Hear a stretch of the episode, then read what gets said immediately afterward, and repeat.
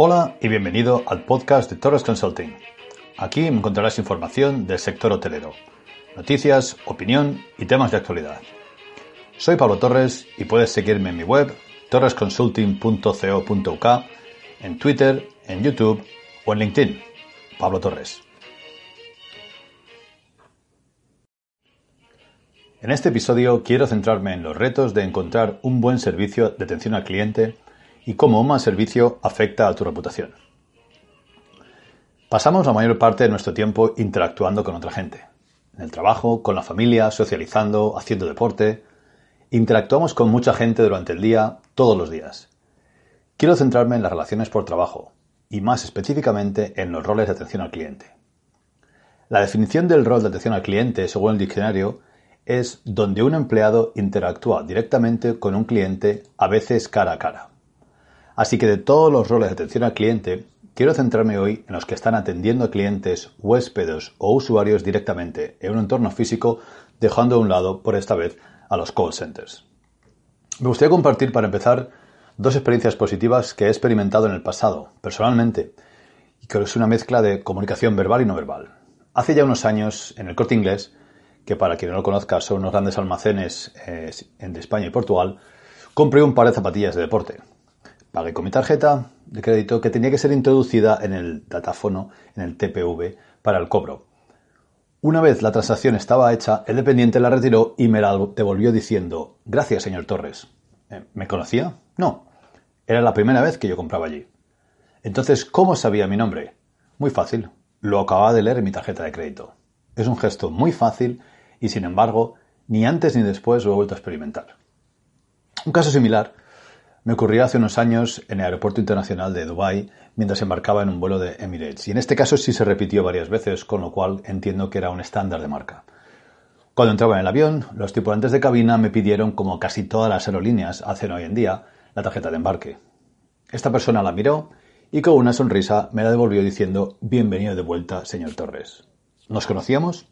Lo dudo, pero de nuevo, ella solo estaba leyendo mi nombre en la tarjeta de embarque y en ella vio que estaba mi número de tarjeta de puntos, con lo cual el énfasis en el bienvenido de vuelta. Y es que la buena atención al público es un sentido común, pero no el más común de los sentidos. Lo que muchos clientes echan de menos en nuestra industria, cuando son leales a una marca sobre todo, es el reconocimiento, el sentirse importantes, el saber que su compra se aprecia. Y los ejemplos que he mencionado son fáciles de ejecutar necesitan cero inversión. Sentido común, pero una práctica común, como siempre dice Bill Butler, fundador de TSA Solutions. Y ese es el mayor reto, que este tipo de comportamiento no es práctica común. Tiendas, bares, restaurantes, hoteles están llenos de personal con muy poca formación en general, y en este ámbito en particular de atención al cliente. Personal que no tiene pasión por los clientes, que tiene poca motivación y que como consecuencia proveen un servicio muy pobre. Esta circunstancia tiene un efecto directo en la percepción de los clientes o huéspedes sobre la marca, y eso supone un riesgo en la reputación de la compañía. Los empleados que están de cara al cliente o de cara al público deberían ser embajadores de la marca, identificarse con ella. Y si no lo están, al menos pretender que lo están.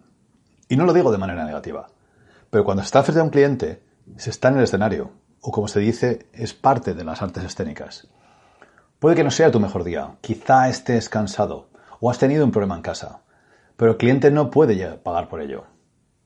Por lo tanto, tienes que actuar y dar tu mejor versión, porque el cliente puede que también tenga un mal día, pero tú eres un profesional y ese cliente paga tu salario.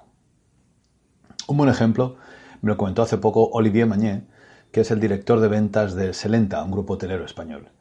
Me comentaba que cuando era joven y empezaba de prácticas, empezaba su carrera, trabajó en Disney dando la bienvenida disfrazado de un carácter Disney a una atracción. Bienvenido al roller coaster, debía decir. Una y otra vez. Cientos de veces. Cada día. Pero pronto aprendió algo muy útil.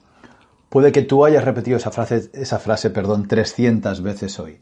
Pero para ese cliente que está feliz de estar en Disney es la primera vez que la oye. Y son sabias palabras. La cuestión es, ¿recibes el precio que pagas? Porque yo estoy en desacuerdo con eso. El hecho de relacionar la satisfacción esperada con el coste del producto o servicio es, en mi opinión, un grave error muy extendido. ¿Por qué tengo que asumir que se me va a tratar peor en un restaurante de comida rápida que en uno de alta cocina? La respuesta es fácil. Recibes lo que pagas. Bueno, pues yo estoy completamente en desacuerdo con eso. Pago menos porque los ingredientes de la comida son más baratos, sus procesos están más mecanizados, pero eso no significa que la persona que me atiende pueda mostrar de Siria o no sonreír jamás. Es cortesía, es un signo de educación, y es lo mínimo que se debería esperar. Y es que sonreír sigue siendo una de las pocas cosas gratis, además de ser bueno para tu salud y un buen ejercicio para los músculos de la cara. Entonces, ¿por qué les da igual? Desde mi punto de vista, hay dos tipos relacionados con los grupos de edad que fallan a la hora de atender a los clientes. Por un lado están los más mayores, personas que están cerca de la edad de jubilación y realmente ya todo les da igual. En pequeño número, pero existen. En Reino Unido es habitual encontrar este tipo de personas de perfiles profesionales en supermercados y grandes almacenes. En España hay muchos camareros en varios restaurantes con esta actitud. Sin embargo, en mi opinión, el grupo más común es el de los empleados jóvenes, Muchos trabajando media jornada, compaginándolo con los estudios.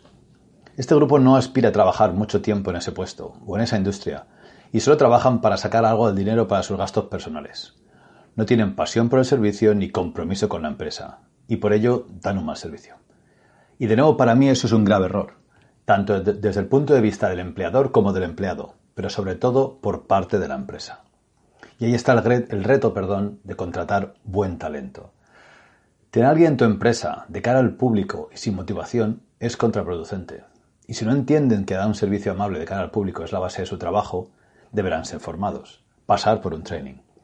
Y si aún así siguen sin entenderlo, quizá no deberían haber sido contratados. Eso representa un desafío en lugares como el Reino Unido, donde no hay desempleo real y las compañías realmente no tienen capacidad de elección a la hora de contratar, teniendo que conformarse con el poco talento que hay en el mercado.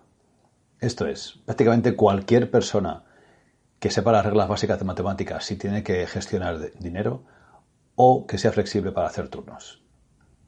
Los clientes que realizan una transacción con estos empleados, porque realmente a eso no se le puede decir disfrutar de un servicio, esos clientes a los que comento expresarán ese malestar en las encuestas que reciban. Y probablemente se replanteen volver a esa tienda, ese bar, ese hotel, en base a esa experiencia. ¿Por qué ir al establecimiento A cuando el producto es igual al establecimiento B y me, y me tratan perdón, como si les molestase? No hay otra respuesta, aparte del, bueno, entonces no volveré al establecimiento A. Y este pobre servicio puede que signifique a medio plazo una caída en el volumen de negocio, que puede que influya en el éxito del negocio, incluso en su supervivencia. Todo, o al menos en parte, causado por esos empleados mal formados o desmotivados que están de cara al público. El reto es grande para las compañías, encontrar los miembros del equipo correctos para esos puestos tan importantes de cara al cliente, bien sea por su perfil o gracias a la formación interna. Del contrario, tus propios empleados dañarán la reputación de tu empresa. Esto es todo por hoy. Espero que la información te haya resultado útil. Tienes más información en mi web torresconsulting.co.uk, en LinkedIn, en YouTube y en Twitter. Saludos y hasta la próxima.